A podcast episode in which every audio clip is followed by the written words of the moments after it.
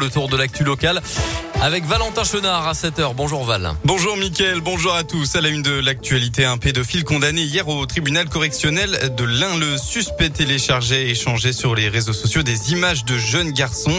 Les faits se seraient déroulés pendant 5 ans, entre 2014 et 2019. Il avait en 2019 d'ailleurs remis une clé au USB au policier qu'il gardait en permanence sur lui. D'après le progrès, elle contenait 415 photos et 18 vidéos. Il a finalement été condamné à deux ans de prison, dont la moitié en sursis probatoire.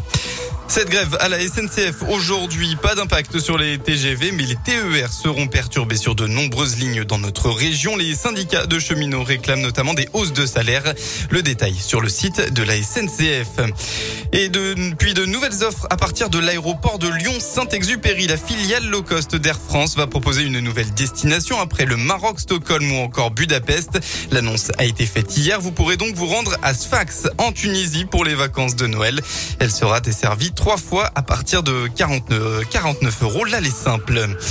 C'est toujours un événement dans la région, l'arrivée du Beaujolais nouveau. La mise en Perse, c'est ce soir à Beaujeu à partir de 23h. Ce seront plus de 40 millions de bouteilles de Beaujolais nouveau qui seront commercialisées en France, mais aussi à l'étranger, dans plus de 110 pays.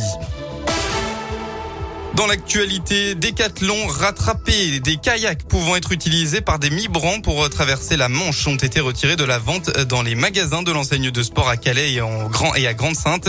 Décathlon explique que ces produits sont détournés de leur usage sportif. Vendredi dernier, trois migrants avaient disparu en tentant de rallier l'Angleterre à bord de ces embarcations. Deux kayaks avaient aussi été retrouvés à la dérive au large de Calais jeudi et deux naufragés secourus par la gendarmerie. L'actualité, c'est aussi une bonne nouvelle. La vaccination contre le Covid-19 a fortement contribué à faire chuter les hospitalisations des plus fragiles, en particulier les personnes âgées. C'est ce que confirme une étude publiée par Santé publique France entre mars et mai dernier. Les nombres de cas et de décès par semaine liés au Covid ont diminué de près de 90% pour les résidents en EHPAD en comparaison avec l'automne 2020. On passe au sport du basket. Encore un déplacement compliqué pour la GL en Eurocoupe. Après la claque contre Gran Canaria la semaine dernière et une nouvelle défaite contre l'Asvel en championnat dimanche, la, GL retourne en Espagne pour affronter Valence pour la cinquième journée. Un nouveau gros morceau pour les hommes de Laurent Leniam au résultat en Dancy depuis le début de la saison. Mais les Bressans ne partent pas battus d'avance. Pour autant, face aux Espagnols, le coach Bressan au micro Radio Scoop de Didier Berthet. C'est une équipe qui jouait l'Euroleague l'année dernière qui ont gardé une vraie ossature avec des très très forts joueurs, hein, des joueurs euh, estampillés Euroleague. Donc on sait que ça va être très très difficile. Après, on a, on a rien à perdre. malheureusement, on a des blessés, donc je sais pas combien on va être de joueurs pouvoir jouer. Chaque match est différent, chaque match a une histoire différente. C'est sûr et certain, on n'abandonnera pas, j'abandonnerai pas, et on va essayer de faire le maximum. Valence contre la Gielbourg, cinquième journée d'Eurocoupe, c'est à suivre à partir de 20h30.